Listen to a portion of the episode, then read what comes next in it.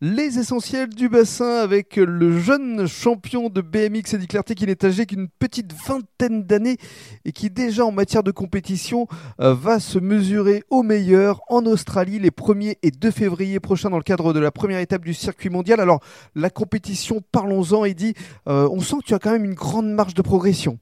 Ouais, ouais c'est clair, surtout que j'ai, à la différence de tout le monde quasiment, j'ai commencé à m'entraîner euh, quand j'avais 17 ans. Mhm première séance de muscu c'était à 17 ans alors que dans mon sport tous les tous les autres s'entraînent à 14 ans euh, c'est hmm. c'est ils s'entraînent vraiment beaucoup plus tôt que que ce que moi j'ai j'ai pu vivre.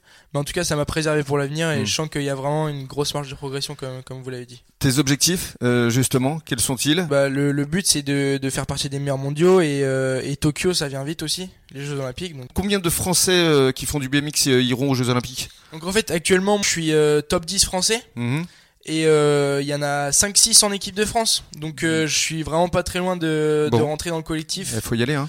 Et euh, ouais, ouais, c'est ouais, c'est un des objectifs. Et puis en plus, quand tu es en équipe de France, euh, tout est plus facile. Donc donc c'est vraiment l'objectif. ouais. Et justement, on, on, va remercier tes partenaires parce que voilà, tous tes voyages, ça coûte quand même un petit peu d'argent. Et je crois qu'il y a la brasserie Mira. Exact, ouais. Grand merci à la brasserie Mira, et Fage Énergie à Biscarros. Mhm. T'as des, des, partenaires qui te suivent et ça c'est vraiment important de les de les remercier. Euh, juste avant de se quitter, la musique, c'est aussi ton autre passion. Euh, tu écris, tu composes? Ouais, j'ai plein de passions. j'ai la musique, euh, le surf. Euh, le surf.